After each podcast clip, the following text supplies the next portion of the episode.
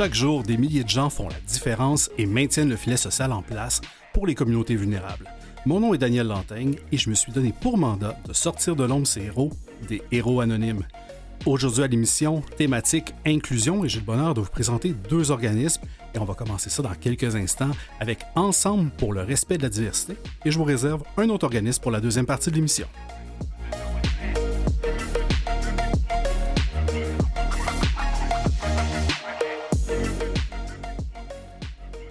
Bonjour tout le monde, quel bonheur de vous présenter, comme je disais d'entrée de jeu, une émission purement inclusion. Donc on va être très inclusif aujourd'hui. Et pour ce faire, ben, commençons avec un organisme qui porte très très bien son nom, Ensemble pour le respect de la diversité. On le fait avec ni plus ni moins que le directeur général Raphaël Provost. Bonjour Raphaël Provost. Bonjour Daniel. Très heureux de te recevoir à l'antenne des héros anonymes. Merci nouvellement, ben nouvellement, de moins en moins nouvellement directeur général d'Ensemble pour la diversité depuis quatre mois, exactement. Déjà quatre mois. Depuis fin octobre. Ça se passe bien? Ça va super bien. Entre que je suis encore là, donc c'est bon C'est excellent. L'approbation est passée, ça se passe bien. Les quatre premiers mois se passent bien. Excellent. Euh, ensemble pour le respect de la diversité, euh, je connais ça, je suis peut-être pas euh, peut-être pas, comment dirais ça, convaincu que tout le monde connaît cet organisme-là. En effet. commençons par la base, avant, d'aller plus loin dans l'organisation, puis de parler, parler des caravanes et tout ça. Qu'est-ce que c'est que Ensemble pour le respect de la diversité? Et pourtant, c'est un organisme qui existe depuis 26 ans. Ah, quand même. Donc, un organisme qui a de l'âge, quand même. Pour un OBNL, c'est quand même pas jeune, 26 ans. C'est un organisme qui a été créé il y a 26 ans à Montréal avec premier but de combattre l'antisémitisme. C'était ça à, la base. on part de ça. On part de ça. Donc, il y a 26 ans, c'était l'objectif premier de l'organisme. L'organisme a évolué, comme tout organisme a eu plusieurs vies. Ça s'est transformé en, fondation de la tolérance. On s'entend entre toi et moi que tolérance, c'est peut-être pas le mot le plus euh, saxé pour une, pour une cause comme la nôtre. Et ensuite, l'organisme est devenu Ensemble pour le respect de la diversité et ça porte bien son nom parce que c'est ça qu'on fait quotidiennement. On va dans les écoles sensibiliser les jeunes à la grande diversité québécoise. On aborde les enjeux LGBT+, on parle de racisme, on parle de féminisme, on parle de multiculturalisme, on parle de l'héritage des personnes noires au Québec et au Canada. Donc, on, est là pour sensibiliser les jeunes à cette, euh, cet euh, éventail que peut être la diversité. Donc, on, on combat un peu les systèmes d'oppression. C'est ça qu'on fait aussi. Donc, et on fait ça depuis 26 ans maintenant. Ah ben quand même. Quand même. Donc vous êtes parti, vous êtes parti d'un enjeu de diversité finalement à la pluralité des différentes diversités avec lesquelles bon, on doit conjuguer avec certaines diversités qu'on souhaite peut-être mettre un peu plus de l'avant euh, et sortir de l'ombre aussi, là, un peu dans la même thématique que l'émission. Euh, votre public cible, donc, ce sont les enfants, c'est ça? Je dirais enfants, ados. On est vraiment, on est dans les écoles primaires et secondaires. Et on va aussi parfois avec les jeunes adultes. Donc, c'est vraiment notre public cible. On est un peu partout au Québec. On va aussi même ailleurs dans la francophonie canadienne, en Ontario. On est allé tout récemment au Nouveau-Brunswick. On y retourne encore. On est allé aussi en Colombie-Britannique. Donc, nous, on répond aux besoins. Et c'est un peu comme ça aussi que nos sujets euh, d'intérêt ont évolué. On a répondu aux besoins. Les écoles nous téléphonent, nous disent qu'ils vivent des situations dans leurs écoles. Et nous, on a bâti à travers les années des ateliers personnalisés, justement, sur ces réalités, ces enjeux-là, et on les offre. Donc, par exemple, LGBT, il y a quelques années, ce n'était pas un angle qu'on avait. On n'était pas là.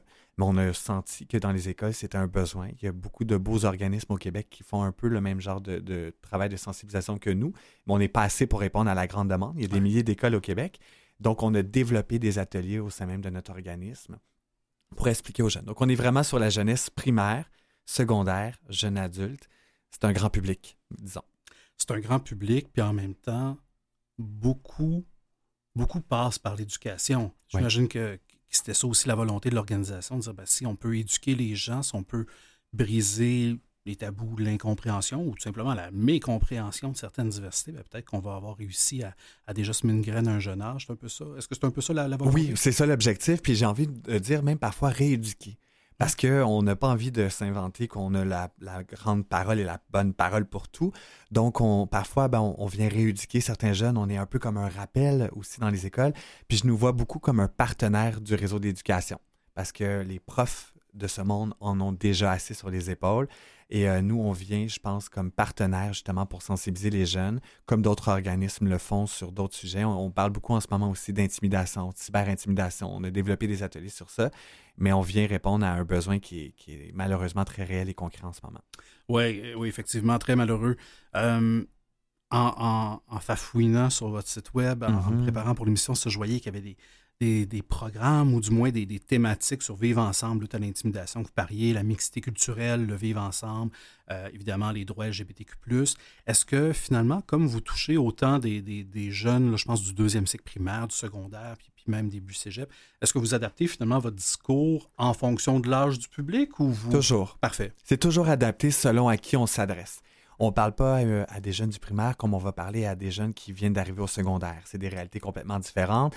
Quand tu es en secondaire 5, 17 ans, tu as une voiture, tu travailles. C'est pas comme quand tu en as 11 ans puis que tout est possible. C'est donc c'est des réalités. Donc on adapte notre langage, notre façon de livrer le matériel, le choix des ateliers. Et vu que c'est fait aussi en, partenariat avec le réseau de l'éducation, ben il faut aussi adapter les bons sujets. Donc, on ne parle pas de tout à chaque Oui, parce qu'après, c'est l'enseignant, dans les jours qui suivent, qui va être prêt avec les questions. Voilà, donc on s'assure de, de, bien mettre la table pour, en tout cas, au moins donner aussi des outils à l'enseignant. Puis souvent, on sent aussi que les enseignants et enseignantes se sentent parfois euh, dépourvus d'informations. Donc, on essaie aussi de, eux, les sensibiliser à ces thématiques-là. Euh, et tu disais notre site web, je tiens à souligner que si vous allez sur notre site web en ce moment, il date de peut-être 56 ans, notre site web. On, a que l'organisme a 26 ans. Hein, oui, exact. Mais, le site avait il y avait déjà une intention 30 euh, ans plus tôt. Voilà. Mais il y a un nouveau site qui s'en vient dans les prochains jours, un site super complet avec une belle agence qu'on a travaillé. Donc ça, je dis aux gens qui nous écoutent, restez à l'affût, il y a un beau site web qui s'en vient. Parfait. Mettez-le à vos favoris, retournez de temps en temps, vous allez voir. en tout cas, probablement un petit clash entre la version, euh, la version que j'ai visitée et celle qui sera disponible. Voilà. Euh, des ateliers dans les écoles, on dirait qu'on a peut-être chacun notre perception de quoi à quoi ça ressemble, mais concrètement, disons que je suis un jeune, je suis dans une école, on dit Hey, demain matin, tu as un atelier avec Ensemble pour la diversité. À quoi je peux m'attendre comme jeune ou même comme prof quand vous débarquez? Est-ce que c'est des ateliers où vous monopolisez tout le monde dans une grande salle, puis là, vous faites là, aujourd'hui, mon jeune, on t'éduque sur la diversité? Ou c'est pas tout à fait ça. Non, on est un peu plus dans l'ouverture que de dire non dans la réponse à tes questions. On, est toujours c'est toujours des binômes. Donc, on envoie toujours dans une classe, et je parle de classe parce qu'on privilégie toujours les plus petits groupes. Euh, dès qu'on met deux, trois classes ensemble, peut-être que vous vous souvenez de votre époque secondaire, on pense que c'est le party, puis on voit nos amis des autres classes, puis on, on écoute Tellement.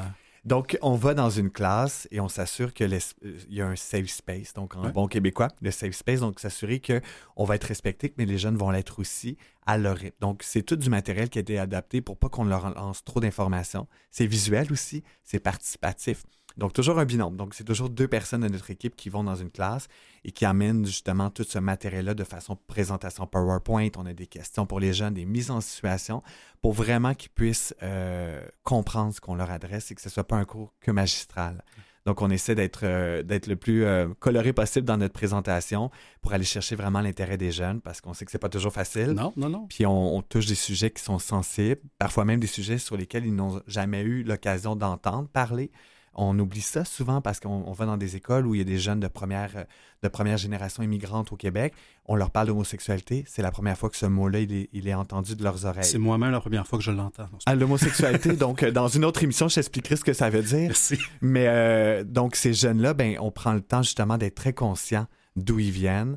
Euh, puis parfois même, c'est des gens qui sont, qui sont nés au Québec. Mais c'est peut-être la première fois qu'ils entendent ces mots-là. Donc, on met la table on s'adapte vraiment à qui, à qui sont devant nous. Oui, c'est pas bête parce que beaucoup de discussions qui, qui ont juste pas lieu dans les familles, ce sont des tabous, des non-dits. On prend jamais pour acquis ça. Exactement. Ah, c'est super intéressant.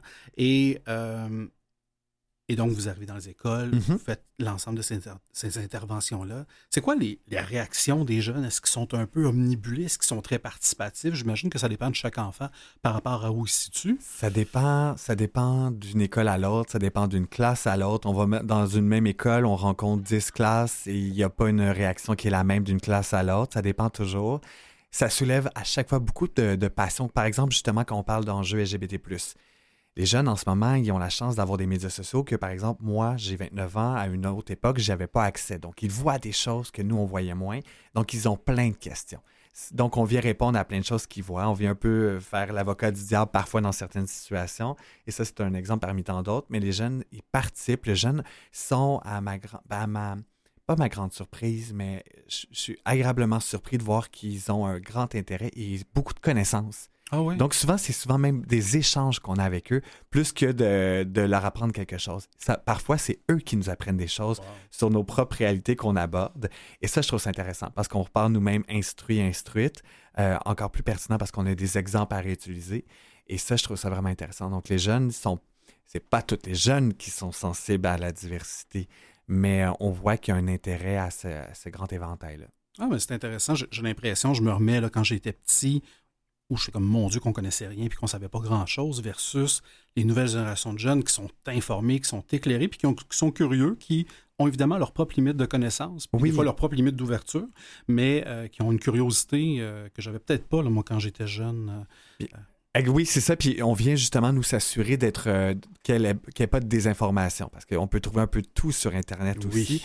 Et justement, quand on parle de réalité humaine, comme on parle de, quand on parle de racisme, on parle d'enjeux de personnes autochtones, ben, il y a une grande sensibilité qu'il ne faut pas oublier qu'on parle d'humains. Donc, c'est pas des choses qu'on tape sur Google puis qu'on a une réponse puis que c'est si simple que ça. Donc, on essaie d'emmener aussi cet aspect-là d'ouverture auprès des jeunes, que nous, on leur amène une partie d'une histoire, mais qui n'est pas coulé dans le béton. Quand, par exemple, on explique qu'est-ce que veut dire l'homosexualité, mettons, ben, c'est pas une définition du Larousse. Euh, c'est une définition humaine. Donc, si on essaie de faire comprendre aux jeunes aussi ce qu'on leur explique, ben, peut-être qu'ils vont le vivre d'une autre façon. Donc ça, c'est une approche qu'on essaie d'avoir chez Ensemble pour le respect de la diversité. Je pense que quand on décortique notre nom au grand complet, ça dit tout. On a vraiment un nom, qui est, un nom qui est long sur une carte d'affaires, mais qui dit tout ce qu'il a besoin de dire. Totalement. Puis, c'est intéressant, là, ce que vous disiez, c'est c'est que vous n'arrivez pas avec, euh, avec une définition coulée dans le bloc. Il y a une expression de la communauté juive que j'adore, c'est parler avec deux juifs, vous allez avoir trois opinions. Euh, parce qu'il n'y a pas une personne qui adopte le, judaïsme de la pas de la science infuse. Et, comme vous dites, ben, autant, autant dans la communauté LGBT, ben, c'est pas tout le monde qui vit cette réalité-là de la même façon en fonction de, son background, de son univers, de son environnement. Alors, ça, c'est hyper intéressant euh, que vous y allez de façon ben, façon aussi humble, je pense, par rapport à votre approche. Euh. Mais c'est une approche qui fonctionne, en tout cas. Puis je pense que je pense à d'autres organismes, par exemple, comme le Gris Montréal, qui est un organisme aussi qui, est connu puis qui fait un peu une chose comme nous.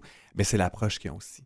Euh, c'est d'y aller au rythme des gens qui sont devant nous. Si on leur impose, tantôt tu parlais d'éducation, c'est pour ça que j'aime parler de sensibilisation, de peut-être rééduquer, parce que sinon on a l'impression de dire, nous on a la réponse, vous l'avez pas, on vous apprendre parfois, il y a des jeunes qu'on va dans les classes, ils font partie de cette diversité-là, eux ont tout à apprendre, ont tout à nous apprendre ben aussi, parce qu'ils font partie de cette grande diversité-là. Tout à fait. Puis le but, quand vous ressortez, on va conclure là-dessus juste avant de prendre une première pause, quand vous ressortez d'une classe, qu'est-ce qui pour vous, vous dites, ça là, ça c'est un succès, puis on a, on a fait une bonne intervention là? Quand il y a des échanges, quand on sent que les, les jeunes entre eux se posent des questions et se, se, se questionnent eux-mêmes, là on a fait un bon travail. Quand on ouvre, nous, l'objectif c'est l'ouverture c'est correct de pas tout comprendre. Il faut juste pas juger ce qu'on comprend pas. Et si on est capable d'emmener ça dans la tête des jeunes et moins jeunes, parce qu'il y a aussi un enseignant, une enseignante dans la classe, on veut s'assurer que cette personne ressource-là est sensibilisée. On a peut-être réussi notre mission. Ben, je pense que vous l'avez réussi certainement bien.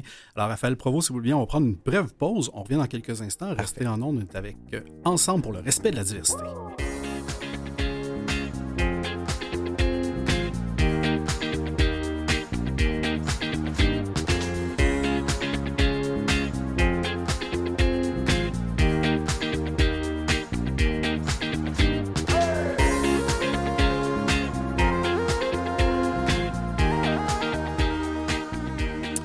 Vous êtes de retour au Héros Anonyme. On est avec Raphaël Provost, directeur général de Ensemble pour le respect de la diversité. On a parlé dans la première partie de l'émission, bien évidemment, de, ce que vous faites, de votre façon d'intervenir. Et là, moi, je trouve ça fantastique. Je pense à mon fils, bon, qui n'est pas encore tout à fait dans les groupes d'âge, mais qui va l'être plus vite que je pense. Mm-hmm. Si moi, je suis intéressé comme parent ou si l'école est intéressée, comment ça fonctionne, ce, maillage-là euh, entre votre organisme et les interventions qui peuvent se passer. C'est si simple. C'est nous contacter justement via notre fameux nouveau site web qu'on va avoir dans les prochains jours. Les écoles, les gens qui veulent avoir des ateliers nous écrivent et nous, avec euh, la personne qui s'occupe de la coordination des programmes d'animation, on trouve le meilleur moment. Donc, par exemple, une école va nous téléphoner, va nous dire, nous, on aimerait avoir un atelier sur la cyberintimidation. On sent que c'est un enjeu dans notre école. On aimerait sensibiliser, par exemple, le troisième secondaire. On a 12 classes de troisième secondaire et on est à Valleyfield. Ben, on va y aller. Aussi loin que On va partout au Québec. On est vraiment partout, partout. On est cette semaine, on est à Québec. On est allé euh, dans le nord du Québec, à Manawan, il n'y a pas si longtemps, dans les communautés Atikamek. On va où il y a le besoin. J'ai une grande équipe de. On est 21 personnes chez Ensemble. On pourrait être 60 tellement il y a de la demande. On a des listes d'attente. Mais je dis aux gens, contactez-nous. Comme ça, nous, avec nos bailleurs de fonds, c'est toujours encore plus sexy parce qu'on leur démontre qu'il y a un intérêt pour ce qu'on fait. Et euh, donc, c'est aussi simple que ça. Les gens nous contactent, nous font part de leurs de leur, de leur, euh, besoins. Puis souvent, ben, il y a un travail collaboratif aussi, parce que quand une école nous contacte, on, on se rend compte qu'il y a peut-être d'autres enjeux, des sous-enjeux peut-être aussi adaptés. Euh, donc, c'est vraiment un travail d'équipe. Ça, je tiens à, insister là-dessus. Puis que personne n'a hésité à nous contacter. Puis si ce n'est pas nous la bonne référence, on a un réseau d'organismes avec qui on va référer. Moi, le travail d'équipe au sein des OBNL est, hyper important. Euh, des, un héros, l'émission porte les héros de l'anonyme. Ben, un héros, c'est jamais seul. Ça a une équipe. Et pour moi, ben, on est une équipe d'OBNL, puis il ne faut pas l'oublier. Donc, si on nous contacte et on n'a pas la réponse, on va la trouver ailleurs, c'est sûr. Certainement. Euh, j'ai été vraiment. Euh, j'ai arrêté sur le nombre 21. Vous n'êtes que 21 pour faire toutes ces interventions-là euh, dans toutes les écoles du Québec. Puis, d'entrée de jeu, vous disiez ben, il y avait même d'autres endroits là, dans la francophonie, euh, comme en Colombie-Britannique. J'ai vous demander, pour une école qui souhaite avoir une intervention et vous venez rencontrer une classe ou plusieurs classes, est-ce que c'est un coût qui est très onéreux pour ces écoles-là de vous recevoir? Non, c'est plus honorifique qu'autre chose les, quand les gens ont à débourser on parle à peine de quelques centaines de dollars pour une journée complète d'ateliers dans des classes en continu, des, ateliers de, faits par des gens, des professionnels. Donc, notre équipe, c'est tous des gens qui ont étudié, qui connaissent la diversité. Euh, donc, on s'invente pas, euh, on s'invente pas rien. Donc, c'est tous des gens qui connaissent leur sujet. Donc, c'est hyper abordable. Puis nous, on est financé aussi sur différents paliers pour être capable d'assurer justement qu'une école n'aurait pas les moyens. on va essayer de trouver un moyen d'y aller quand même. On ne veut pas pénaliser, puis qu'une école soit très loin. Comme cet automne, il y a de, très bonnes chances qu'on est sur, euh, euh, dans, le, bas du fleuve. Ben, ils ont autant accès à nos services qu'une école qui, serait devant nos, bureaux. Et ça, ça, on veut que les gens l'entendent. Donc, c'est très accessible comme service. Parfait, parce que là, j'étais, je faisais le calcul, je pensais 21 employés, il faut, les payer. Oui. Euh, oui. Euh, fait, que vous avez, euh, puis vous ne chargez pas beaucoup aux écoles, donc j'imagine, vous avez parlé des barrières de fonds. Il faut que les gens vous soutiennent. Donc, de quelle façon vous réussissez à faire tous ces beaux miracles-là dans les écoles, à faire évoluer nos cultures, nos mentalités, mais surtout mm-hmm. l'ouverture à la base, avec, avec si peu de revenus qui proviennent des écoles, comment vous y arrivez? Tu as dit un mot qui est important, miracle. Je pense qu'on fait des miracles avec l'équipe. J'ai 21, euh, c'est vrai que c'est pas beaucoup pour un organisme avec une aussi grande mission, mais je suis quand même un organisme privilégié d'être quand même 21 personnes. C'est pas toutes les OBNL qui ont autant de, ressources au sein même de son équipe.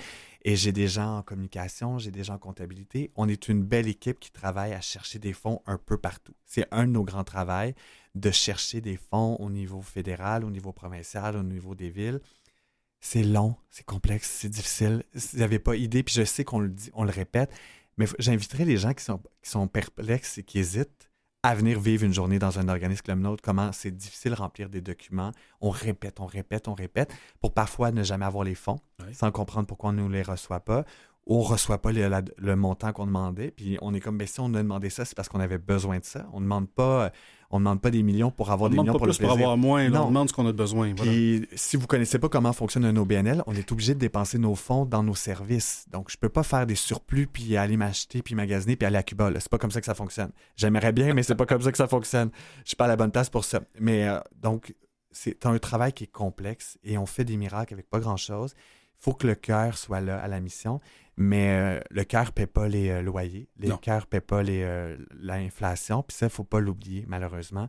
Et ça, souvent, on joue là-dessus que les gens dans le communautaire, ah, ils ont à cœur la mission. C'est une chose, mais il faut aussi reconnaître tout le travail derrière ça.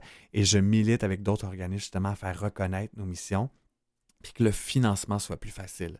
C'est pas facile, c'est très lourd pour des organismes comme nous moi, je suis chanceux parce que j'ai une équipe. Je peux à peine imaginer des gens qui ont huit chapeaux à porter puis qui doivent faire tout ça en faisant l'intervention en plus.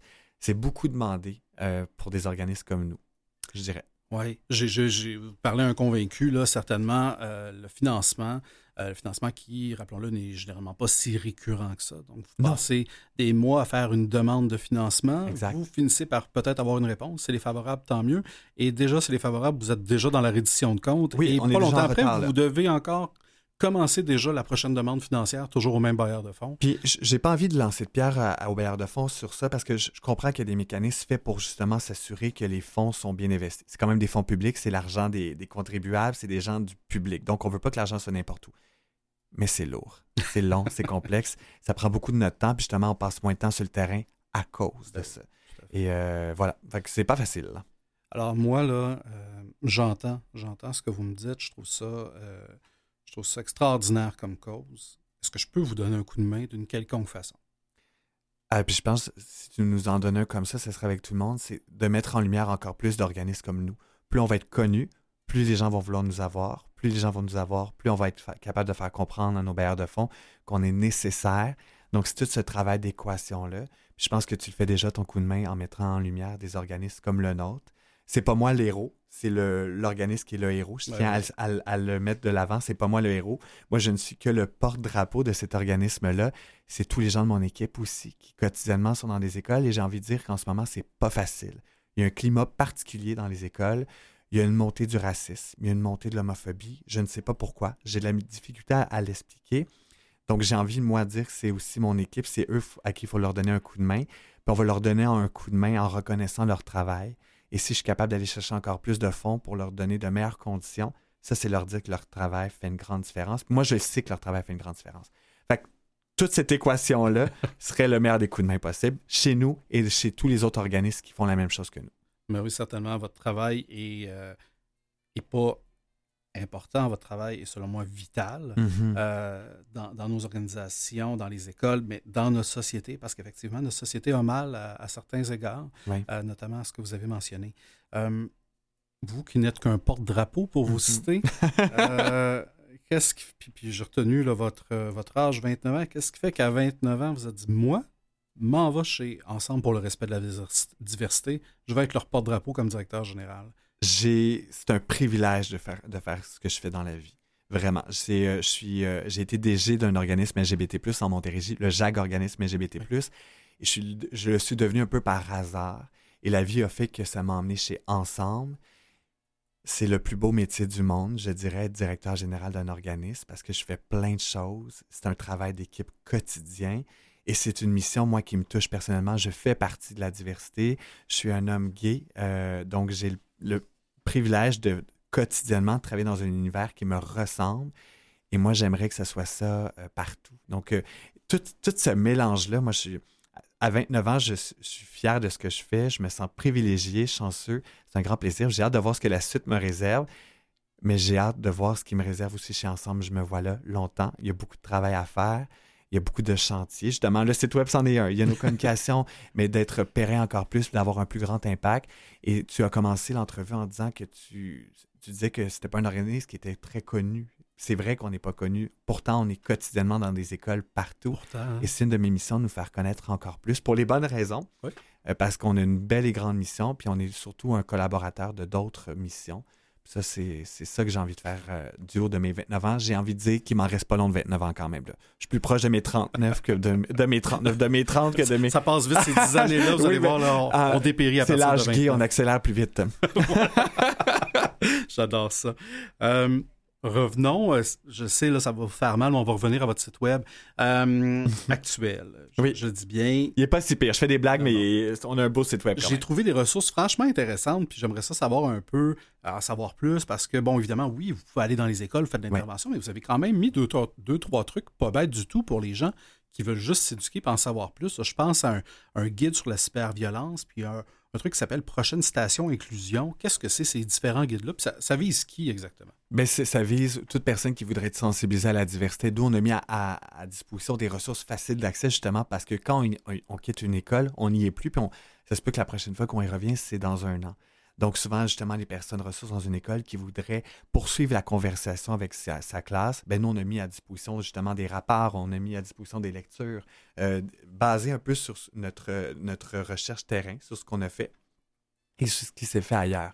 Parce qu'on, comme je le dis, on va souvent dans une classe qu'une heure et quart une fois par année. C'est pas beaucoup pour aborder beaucoup de thèmes de la diversité. Comme ça, sur notre site web, il y a accès, il y a même un, lexique en ce moment. Des fois, on, lance beaucoup de mots, puis je, je, veux jamais prendre pour acquis que c'est tout le monde qui comprend. Même l'acronyme, on le dit souvent, l'acronyme LGBTQ+, c'est pas tout le monde qui sait ce que veut dire l'acronyme. Donc, il existe justement comme des places comme sur notre site web où justement les gens peuvent aller chercher des compléments d'information euh, pour que ce soit viable dans le temps. C'est ça l'objectif avec ces ressources-là qui sont euh, accessibles sur notre site web. Oui, puis c'est en tout cas le, lexique, c'est vrai, vous faites bien de le mentionner. Euh, il y a des termes comme ça qui font partie du vocabulaire, mais mhm. finalement, on n'a aucune idée de ce que ça représente, de ce que ça veut dire. Exact. alors, de, je pense qu'on a aussi individuellement un rôle qui est de s'éduquer soi-même Oui. si, on veut, euh, si on veut contribuer à, une société un peu plus, euh, ben, un peu plus inclusive, j'ose l'espérer, euh, malgré, euh, malgré ce qui se passe des fois, là, euh, malheureusement, depuis quelques, depuis quelques temps. Évidemment, pour une organisation, un organisme à but non lucratif, le- je pose toujours la question, c'est quoi le grand défi? Ben, le premier, c'est souvent le financement. Ouais. Euh, c'est sûr, hein, on, on navigue dans cet écosystème-là. C'est le nerf de la guerre. Euh, pour les prochaines années, j'imagine que vous êtes toujours aussi au diapason des enjeux, euh, des enjeux de société, parce que j'ai vu l'évolution puis vos différents projets et programmes. Tout ça a clairement évolué depuis la fondation il y a 26 ans, qui était Oui. basée sur l'antisémitisme. Euh, est-ce que est-ce que d'autres réalités à lesquelles- auxquelles vous voulez vous-même euh, vous former, vous adapter et peut-être vous sensibiliser, ou est-ce que vous avez d'autres grands projets qui s'en viennent pour l'organisation? On est, on est, j'ai envie de dire, chaque mois dans la mise à jour de nos ateliers qu'on offre parce que c'est des enjeux humains. Donc, ça évolue. Ben oui. L'actualité aussi, elle est là. Euh, comme en ce moment aussi, on veut se pencher sur le racisme asiatique. On n'en parle pas beaucoup. Euh, donc, c'est quelque la pandémie n'a pas, a pas La aidé, pandémie hein? a malheureusement pas aidé à, à la communauté asiatique, ici au Québec, mais ailleurs dans le monde. Et ça, ben, on le sent que dans, des- dans des écoles, parfois, ben, les, les, les- les ressources sont dépourvues. Donc, on veut développer ce genre d'atelier-là. L'intimidation, il faut pousser vers ça aussi, comprendre pourquoi l'intimidation, elle est encore là malgré toute la sensibilisation qu'on peut faire. Les médias sociaux, ça a du bon, mais ça a du mauvais aussi pour ça. Donc, on, on- on ajuste nos ateliers. Tout parler aussi des réalités des personnes autochtones. Je pense qu'on n'en parle pas encore assez. Mhm. On a encore beaucoup à apprendre. Apprendre d'eux, pas que de nous. Donc, on essaie de faire des ponts aussi avec les communautés autochtones pour bien comprendre, être certain qu'on dit les bonnes choses. Est-ce qu'on est sur la bonne voie en voulant faire ça? Donc, il y a beaucoup de dialogue encore à bâtir. Puis, ne jamais oublier aussi, on est, on est chanceux au Québec parce qu'on a des privilèges, justement, parce qu'on peut parler de ces, ces- de ces réalités-là euh, à micro, comme ça, public. Mais pas oublier que dans le reste du monde, c'est pas comme ça. Donc, ça, faut pas l'oublier. Donc, il y a beaucoup de travail à faire aussi avec d'autres organismes ailleurs, voir comment on peut s'aider sur le plan international. Moi, s'il y a quelque chose aussi que j'aimerais développer à long terme, c'est cet impact-là au niveau international, comment on peut s'entraider avec d'autres organismes d'ailleurs. Parce que oui, on a des privilèges ici, il faut les jamais les prendre pour acquis. On a vu ce qui se passe aux États-Unis, malheureusement. C'est- Il y a des droits qui reculent pour certaines communautés, dont la communauté LGBT+, Ouais. les femmes, le droit des femmes. faut pas l'oublier qu'on n'est pas très loin au Québec, même si on est dans une très belle société, euh, ben oublier pas oublier qu'ailleurs dans le monde. Donc, il y a ce travail-là aussi à l'international. Un énorme merci Raphaël Provost d'Ensemble pour la diversité. Ça a passé tellement vite, fou, vraiment hein? agréable. Reste à l'écoute.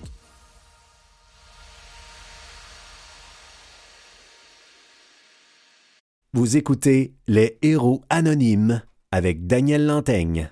Alors, euh, bonjour et re-bienvenue au Héros Anonyme sur les ondes de Canal M. Et pour cette deuxième partie de l'émission, toujours dans une thématique d'inclusion, j'ai le grand bonheur de mettre de l'avant un organisme fantastique, et juste le nom est fantastique. L'organisme s'appelle Fée Marraine, et on va en parler avec, euh, avec quelqu'un qui connaît quand même bien cet organisme-là.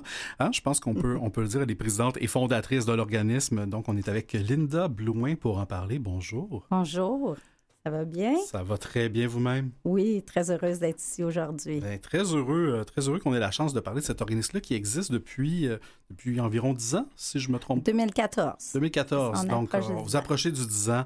Euh, Fée Marraine, le nom est extraordinaire.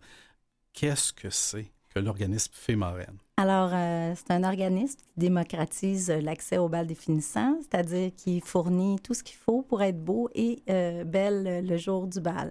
Alors, euh, pour les jeunes filles, ça veut dire robe, souliers, sac à main, bijoux, carte cadeau La vie en rose, carte cadeau Renaissance, euh, belle boîte euh, de maquillage fournie par L'Oréal, ainsi qu'un mini maquillage, mini coiffeur qu'on lui, on lui montre comment utiliser les, les produits.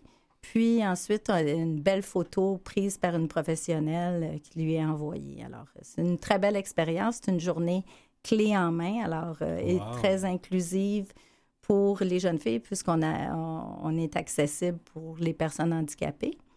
Alors, c'est facile, euh, c'est facile parce que c'est très difficile pour ces personnes-là d'aller magasiner euh, Ben oui, Tout- de- de- toutes les choses qu'il faut pour le bal. Wow! Et euh, je, je trouve ça, je trouve ça fantastique. J'ai plein de questions qui me viennent en tête. Mm. Mais commençons par le commencement. Il y a, lorsque vous avez fondé ça, il y a environ 9 ans, là, Euh, d'où vous est venue cette idée-là de partir cet organisme-là et de répondre à ce besoin-là? Bien, c'est venu, si on retourne 30 ans en arrière, quand j'ai commencé à enseigner au secondaire, j'ai débuté avec l'organisation du bal de finissant. Et puis là, je me rendais compte, puis l'école était plus petite à ce moment-là. Et puis je me suis rendu compte qu'il y avait certains jeunes qui participaient pas j'étais à j'enseignais à l'école Antoine de Saint-Exupéry à Saint-Léonard. Et puis, dans le temps, c'était vraiment, bon, c'était plutôt la communauté italienne qui mhm. était présente et était quand même assez bien nantie. Mais il arrivait que quelques élèves ne pouvaient pas participer. Alors, je m'organisais avec le directeur et pour donner la chance aux jeunes de participer à la soirée.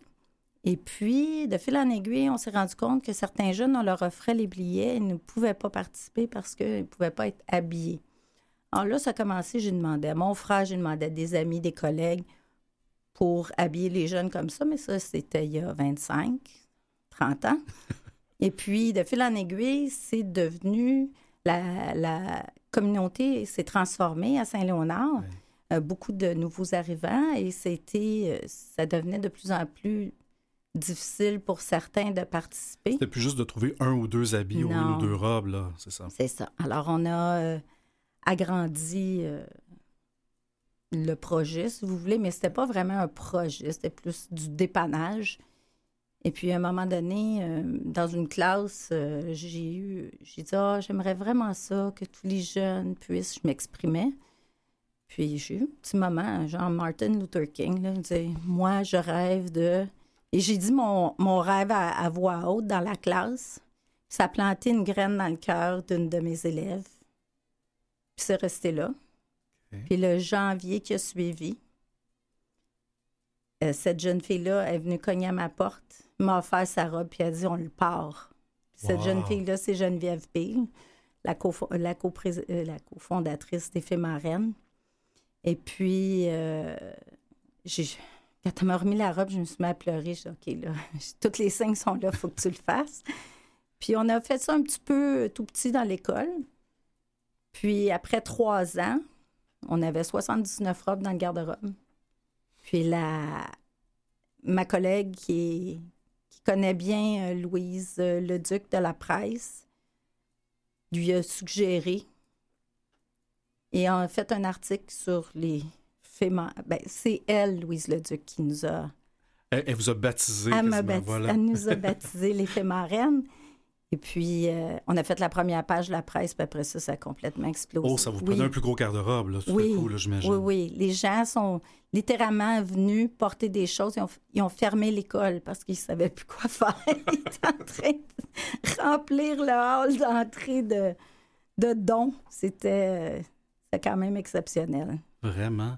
Et, euh, et on l'oublie peut-être en vieillissant, mais le bal du secondaire, c'est pas, euh, pas juste un événement social comme un autre, comme d'aller à une danse le vendredi. Bon, une danse, on dirait que j'ai 100 ans mm-hmm. quand je dis ça, mais c'est pas, pas juste un événement comme ça, c'est pas anodin. On l'a vu avec la pandémie, à quel point les jeunes qui n'avaient pas leur bal, c'était un élément marquant dans leur cheminement, puis la, passation de, de l'adolescence vers l'âge adulte.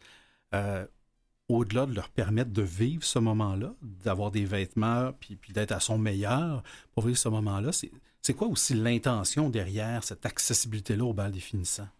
Bien, c'est, je vous dirais, du fait qu'on a de moins en moins, bon, moi j'ai quand même un âge un peu plus avancé, là, puis dans mon temps, c'était plus ou moins important les balles de finissant, mais parce que moi, j'ai fait ma première communion, parce que je me suis mariée. Alors, j'en ai eu, moi, des rites de, passage j'en ai vécu, mais on en vit de moins en moins. Et je pense que celui-là est devenu marquant parce que c'est le passage vers la vie adulte. En tout cas, c'en est un important et tout le monde est encore là. Après, les gens se séparent, ils prennent des chemins différents. Certains vont travailler, cégep, ainsi de suite. Alors, tandis que là, c'est vraiment un moment marquant.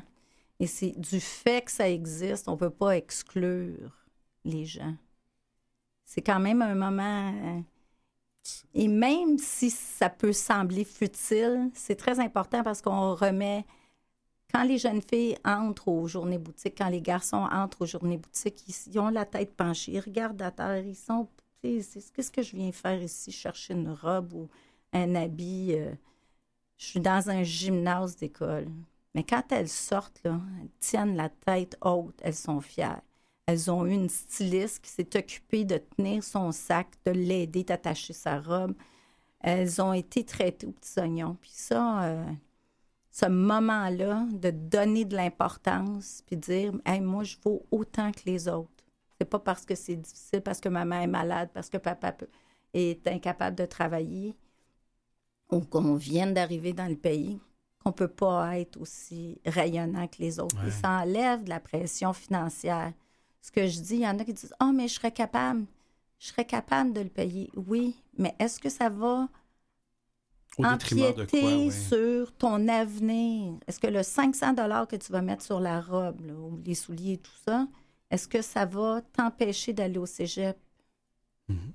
La Et question se C'est oui. vraiment important de dire, Hey, moi, ça me fait plaisir. Les gens sont tellement généreux parce qu'on a aussi une mission verte.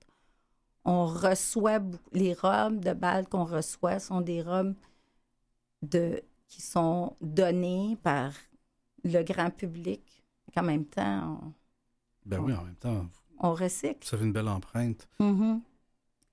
il y a certainement un élément extrêmement important qui est l'estime que vous venez euh, que vous venez euh, que vous venez rajouter au moment. Ben, dé- déjà juste entre l'arrivée, comme vous dites, dans le gymnase où, Mhm. où, où les jeunes regardent par terre, puis le moment où ils quittent, où là, il y a une fierté. Euh, j'ai lu votre mission, puis, puis c'est quand j'ai lu votre mission, on dirait que j'ai- pris pleinement le sens de dire, ben, c'est pas juste euh, c'est pas juste de maquiller des jeunes filles, de leur donner une robe ou, ou pour les garçons de leur donner un Mhm. habit. Et, euh, la mission est, qui est de valoriser l'inclusion sociale, la réalisation de soi et la persévérance scolaire, euh, notamment, bon, oui, c'est ça comme vous dites, chez, chez les jeunes filles de cinquième secondaire, puis bon, aussi, là, euh, du côté des garçons, pour moi, l'inclusion sociale, réalisation de soi, persévérance scolaire, c'est le cœur de votre mission est franchement pertinent, sachant bien que la persévérance scolaire, c'est pas acquis, euh, c'est pas simple et c'est euh, pas des chiffres qui sont euh, qui sont très reluisants. Donc, de, les, de leur permettre d'atteindre cet idéal-là, de dire, ben, la fin de ton secondaire 5, tu as un objectif, il y a quelque chose qui va se passer qui se balle là, d'avoir un rêve. Et ça prend des buts en Mm. persévérance scolaire auxquels on s'accroche, puis des buts qui sont réalisables, qui sont atteignables, qui ne sont, pas- qui sont pas le Kilimanjaro. Ben, je pense que vous, vous êtes un outil extrêmement important dans la boîte à outils de la persévérance scolaire. Ben, c'est, c'est vraiment surprenant euh, parce que les gens disent, ben franchement. Mais non, euh, c'est vraiment important pour les jeunes d'être inclus, de faire partie, d'être comme les autres. Alors, le fait de se faire annoncer, tu es accepté au fait marraine, tu vas pouvoir aller au bal, ils vont diminuer leurs heures de travail, ils vont être meilleurs à l'école. C'est, tellement. C'est, simple, dans le fond. mais- Tout est interrelié. C'est hyper simple, mais ça a un impact euh, vraiment, vraiment significatif auprès de ces jeunes-là. Sachant effectivement, comme vous disiez, qu'il y a de moins en moins de rituels, puis c'est un moment très important pour ces jeunes-là, que j'avais peut-être même moi-même sous-estimé avant la pandémie, jusqu'à temps qu'on arrive au moment du bal. Et là, on voyait les jeunes interpeller le premier ministre pour avoir un bal. Et là, je me disais, mon Dieu, mais, mais clairement, il y a une importance que j'accordais peut-être pas, là, Mm. euh, moi, à cet âge-là, mais, mais qui, est, qui est vitale chez ces jeunes-là. Vous avez, euh, vous avez ce volet-là. Vous avez aussi un volet qui, ben, j'imagine que ces gens-là n'ont pas nécessairement une situation financière si luxuriante que ça, euh, si- s'ils font appel à vos services. Donc, il y a aussi un volet de bourse, bourse pardon, d'études postsecondaires qui s'est. Est-ce est-ce que c'est greffé au fil du temps euh, à votre organisme? On, on a eu, euh, on a commencé un petit peu à tester, voir, parce qu'il y a beaucoup d'organismes qui, qui, qui, qui offrent des bourses, mais on a développé, on donne des bourses pour la persévérance scolaire pour les étudiantes euh, qui veulent poursuivre leurs études au, au cégep. Euh, mais on a aussi un volet qu'on a développé qu'on trouve vraiment super important, puis on est les seuls à le faire. Ah. Comme ça. Hein, on va le dire ouais. comme ça. Alors, on est les seuls à le faire. On a développé des bourses en formation professionnelle. Alors, ça, moi, je trouve que c'est une clé. En 18 mois, tu as une clé qui- avec tous les outils qu'il faut pour sortir de la pauvreté et avoir accès à, un salaire décent, avoir une, une profession. Puis par la suite, si tu veux retourner aux études, mais euh, c'est parfait. Euh, Tu, tu peux peut-être euh, faire supporter par ton employeur. Maintenant, C'est, on peut, on peut faire possible, ça. mais oui, non, c'est super cette clé-là, oui. Alors, euh, les, les bourses en formation professionnelle, c'est super parce que quand le jeune s'inscrit, nous, le processus d'inscription FEMAREN n'est pas mis sur les enseignants, n'est pas mis sur les, les personnels, euh, les partenaires scolaires, il est mis sur le jeune. C'est le jeune qui doit se prendre en charge. Parce que moi, j'ai été une enseignante pendant 32 ans. On les aime beaucoup, nos jeunes, puis on veut faire beaucoup. Mais déjà, hein, on le sait, l'école euh, montréalaise, l'école québécoise, euh, elle est beaucoup sous pression, son Oui. personnel aussi. Alors, bien qu'on veut le faire, c'est difficile. Alors, ce qu'on demande aux enseignants et aux partenaires scolaires, c'est de présenter aux jeunes l'option. Et c'est le jeune qui doit s'inscrire.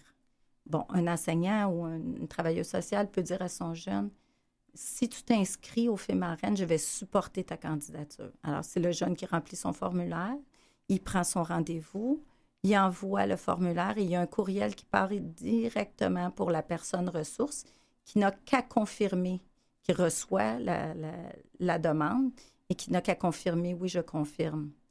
Donc, ça allège le processus. Et puis, par la suite, pour les bourses en formation professionnelle ou les bourses, c'est encore le jeune qui s'inscrit, qui fait la demande. Si on n'a pas de bourse, on n'a pas de partenariat avec une école, ça m'est arrivé dans une école euh, Rosemount Technology dans l'ISMB, je n'avais pas de partenariat là. J'ai reçu la demande, j'ai téléphoné, j'ai présenté la demande à la direction, puis ça a été accepté. Pas plus compliqué que ça. C'est ça. Ah, c'est- j- j'adore ça. C'est une formule qui est toute simple, mais Ouais. franchement efficace. Alors, si vous voulez bien, on va prendre une courte pause. On est avec Linda Blouin, qui est présidente et fondatrice des Fémarènes, et on va continuer cet échange-là tout de suite après. Reste à l'écoute.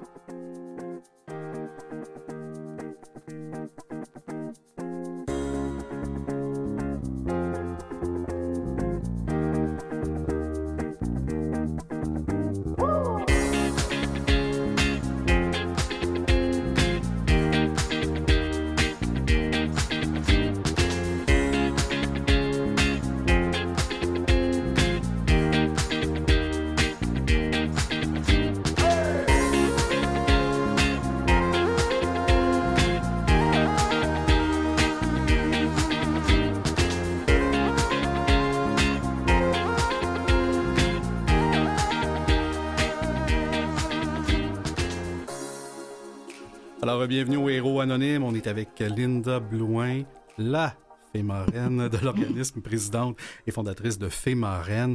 On a parlé, bon, évidemment, de, tout l'impact que vous avez auprès de ces jeunes-là, notamment auprès des jeunes filles.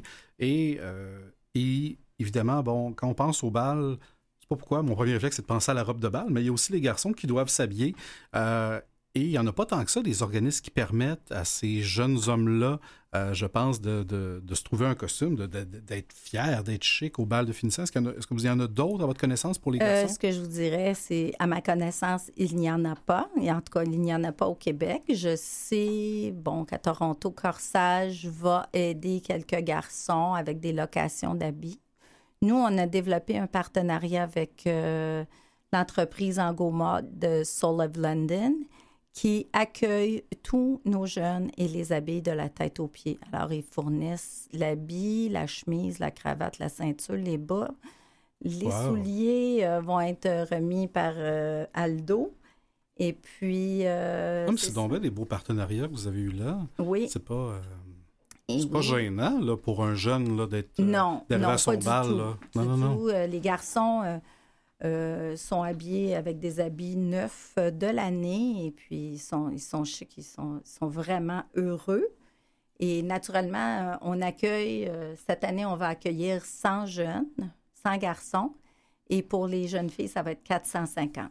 Wow. Oui, quand même. Puis depuis que vous existez dans les neuf dernières années, j'ai, j'ai vu, je ne sais pas si, si je suis à jour dans les chiffres, là, mais on a parlé de plus de 7500 robes de princesses récoltées, Oui. euh, d'une centaine d'écoles et, et aussi d'autres organisations. On est dans 144 écoles. On a développé un partenariat avec les la, la Fondation des centres jeunesse de Montréal. Alors, toutes les travailleuses et les travailleurs sociaux qui ont des jeunes euh, qui sont hyper persévérants et qui se rendent en secondaire 5 sont accueillis chez les fées marraines.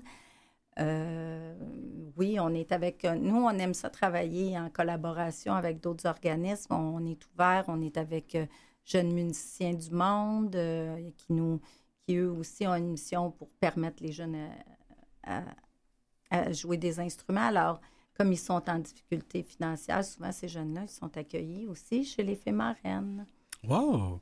Ah, c'est intéressant aussi le partenariat avec la Fondation des jeunes de la DPJ là, à Montréal pour euh, pour ces jeunes-là qui sont dans, un autre type de forme d'école, mais qui, euh, qui, eux aussi là, persévèrent et doivent, euh, doivent tout donner pour se rendre jusque-là. On est dans. C'est fou. On est dans 21 centres de services scolaires et dans 144 écoles secondaires du Grand Montréal métropolitain. Mais si on a des jeunes qui sont à Trois-Rivières, on a eu une jeune fille l'année passée, on a reçu un appel, la maison passe au feu, tout ça, situation très difficile on l'a accueilli au fait marraine. Vous fermez pas la porte. Non. Tu peux te déplacer, tu peux venir. Ben oui, certainement. Euh, je trouve ça fantastique ce que vous faites. Si quelqu'un nous écoute et, trouve ça tout aussi fantastique, là, je pense notamment aux robes de princesse, comment est-ce qu'on peut vous soutenir? Est-ce que, est que, vous recevez encore des vêtements, des accessoires? Est-ce que, est-ce que vous recevez des dons? Comment, comment on peut vous soutenir? Alors, euh, naturellement, on est un organisme entièrement bénévole. Entièrement bénévole? Entièrement bénévole. Nous n'avons pas encore d'employés. Nous travaillons très, très fort pour... parce que ça commence à être... C'est beaucoup de logistique, de coordination. Difficile et lourd. Nous sommes derrière les filles marines, marraines, il y a sept femmes. Sept femmes qui donnent, qui, qui contribuent leur talent et puis, c'est sûr qu'on est supporté par des centaines de bénévoles lors de nos journées boutiques, tout ça, mais derrière euh, toute la logistique et l'entrepôt et tout ça, il n'y a que cette femme. Ça, c'est votre conseil d'administration? C'est le CA. C'est le, CA, qui, qui, est très hands-on, mais, mais, tant mieux. Oui, oui. On a, mais ben on est... Euh, Dans ce cas-là, on va dire tant mieux. Euh, oui, oui tout à fait. Bon, naturellement, vous pouvez nous supporter avec des dons financiers pour qu'on poursuivre euh, euh, la pérennité parce que plusieurs organismes, il y avait d'autres organismes qui existaient au Québec et qui, qui ont fermé leurs portes euh, durant la pandémie. Il y avait les Anges à Québec, il y avait un autre organisme en Outaouais et ils n'ont pas pu survivre, survivre à la pandémie. Naturellement, si des gens veulent nous faire des dons, en argent, ils peuvent aller sur notre site Internet. On a une page de dons. Si les gens veulent nous donner des services, alors ils peuvent nous écrire à contact à au pluriel pas d'accent.ca et puis nous euh, ou nous téléphoner. On est facile à trouver. C'est moi qui réponds au téléphone. et puis euh, vous pouvez nous offrir vos services. Quand vous parlez de services, justement, est-ce que, est que vous parlez, disons, de coiffure, maquillage, des éléments comme ça? Euh, je, vous je vous dirais que là, on a eu un, on a un petit pépin. On a un pépin de... Euh, il faut déménager euh, tout l'entrepôt, tout ce qui est dans l'entrepôt. On est loin du garde-robe de départ, là, c'est ça? Non, non, là, on est rendu à, plus de 1400 robes. Oui, oui, c'est une, une, caverne d'Alibaba, le, le, rêve de toute femme. Totalement. Alors, euh, il faut déménager tout ça et on a, malheureusement, là, on, a perdu euh, le partenariat qu'on avait. Alors, ça, ça va être vraiment... si des gens sont, sont à l'écoute et sont prêts à déménager tout ça et ils sont en position de faire ça, ça nous soulagerait beaucoup parce que c'est des grands frais. Ben et pour les grands frais, bien, il faut vendre, faut, faut faut ramasser beaucoup d'argent. Ça met, je vous dirais que ça met un peu en péril notre, euh, notre événement pour cette année. Par contre, on est très, très chanceux si les, si les gens veulent offrir des robes. On ne, on ne prend pas beaucoup d'habits parce qu'on a déjà un partenariat avec, avec ben Mais si les gens veulent nous offrir de belles robes en propre, pas tachées, des souliers euh, en, bonne condition. Des bijoux de qualité de soirée, si vous avez, nous sommes, euh, nous, avons une clientèle euh, diversifiée, on veut répondre aux besoins du LGBTQ2+. Alors, ce serait, on, cherche des beaux, des beaux habits féminins, des tuxedos féminins. On, on, a une grande demande pour ça et c'est très difficile à trouver. Alors ça, si vous en avez, vous êtes prêt à vous en départir, ça va rendre des jeunes filles très heureuses, des jeunes très heureux. Ben oui. Alors ça, ce serait, c'est nos grands besoins. Et tout ça peut être déposé au 5500 boulevard Henri Bourassa Est, chez Renaissance. Alors là, les gens ont souvent des craintes, vont dire... Ah, Renaissance, non, ils vont vendre des ben choses. Oui, est-ce que je vais aller porter ça, puis finalement, euh, je vais être obligé de le racheter sur, un, sur un rack après? On ça fait sept ans que Renaissance, c'est la raison pour laquelle on a survécu à la pandémie. Parce que s'il avait fallu payer pour euh, l'entrepôt de 2000 pieds carrés qu'il nous offre gratuitement ainsi qu'un lieu de dépôt, on n'aurait pas pu. Non, puis, puis c'est extraordinaire que vous ayez un lieu de dépôt déjà, puis que ce ne soit pas juste une, une, boîte en métal où les gens mettent un peu n'importe quoi là-dedans, où vous n'ayez absolument rien pour le récupérer, parce que, rappelons-nous que vous n'avez pas de personnel employé, donc euh, donc là, vous n'allez pas commencer à donner vos adresses à la maison pour venir, pour venir On l'a déjà fait, mais là, vous êtes, rendu ailleurs. mais euh, mais j'entends certainement la nécessité puis l'appel de, de, vous aider financièrement pour vous permettre euh, de réaliser tout ce que vous réalisez parce que vous êtes, vous avez certainement un bon réseau de, de marraines autour de vous euh, lors des événements de votre CA, mais ça vous prend encore un peu de, encore un peu, peut-être même beaucoup de capacité financière pour, euh, pour tout ça. Là. Euh, oui, puis, puis là, c'est comme on est à la croisée des chemins. Bon, c'est bien. Moi, je suis, à, je suis à la retraite, je fais ça à temps plein. Facile 35-40 heures semaine. je, je, je, je, je, je pourrais pas garder ce rythme-là pendant 30 ans. Il faut qu'on. faut, que vous en profitiez de votre retraite là, aussi à oui, donné. Là. Il faut qu'on, vous avez donné beaucoup au système d'éducation. Un moyen euh, de, de, de, pérenniser l'organisme. Tout à fait. Euh, je trouve ça fantastique ce que vous faites. Je suis très, très heureux que les filles marraines soient apparues sur mon radar. On arrive déjà à la fin de notre rencontre. Est-ce que, est-ce que d'autres choses dont on n'a pas discuté puis vous aimeriez qu'on aborde brièvement avant de conclure? Écoutez, euh, on est en train de développer euh, un programme pour les écoles euh, qui va être sur la mode éco-responsable. On trouve que c'est important de rendre les jeunes à l'affût de, ben cela. Alors, on est en train de développer ça et on, espère que les, écoles vont nous encourager pour nous engager à venir faire cette, cette présentation dans leurs écoles. Ah, c'est un très, très beau projet, certainement vous êtes, euh, je vais dire, un outil très important dans la boîte à outils de la persévérance scolaire, mais aussi de la dignité de ces jeunes-là. Lorsqu'ils vont, euh, vont à leur bal, ils n'arrivent pas avec euh, avec l'idée qu'on pourrait penser, puis vous l'avez bien nommé, d'avoir des vêtements qui sont propres, donc pas des vêtements mhm. tachés, ils n'arrivent pas tout croche, ils arrivent fiers, ils arrivent heureux de vivre ce moment-là, qui est un grand rituel dans leur passage vers la vie adulte. Et euh, peut-être que des fois, ce, petit coup de pouce-là va les aider à avoir le goût de continuer leurs études, et, tant mieux si ça le fait. Euh, qu'est-ce que je peux vous souhaiter si j'avais justement une baguette magique de bonne fée marraine? Qu'est-ce que je peux vous souhaiter pour la suite des la choses? Pérennité la pérennité de hein. notre organisme. Certainement. Je pense que la pérennité des organismes, notamment pour le, vôtre qui est, euh, qui est aussi précieux et au cœur de la réussite de ces jeunes-là, ben, il, est, essentiel. Je trouve ça euh, fantastique, pardon, ce que vous faites.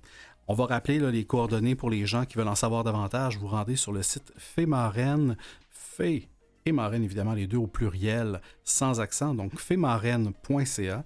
Euh, par téléphone, c'est le 514-316-7819. Je pense qu'on peut vous trouver aussi sur Facebook. Oui. Alors, euh, rendez-vous. Facebook, Instagram. Facebook, Instagram, vous êtes partout.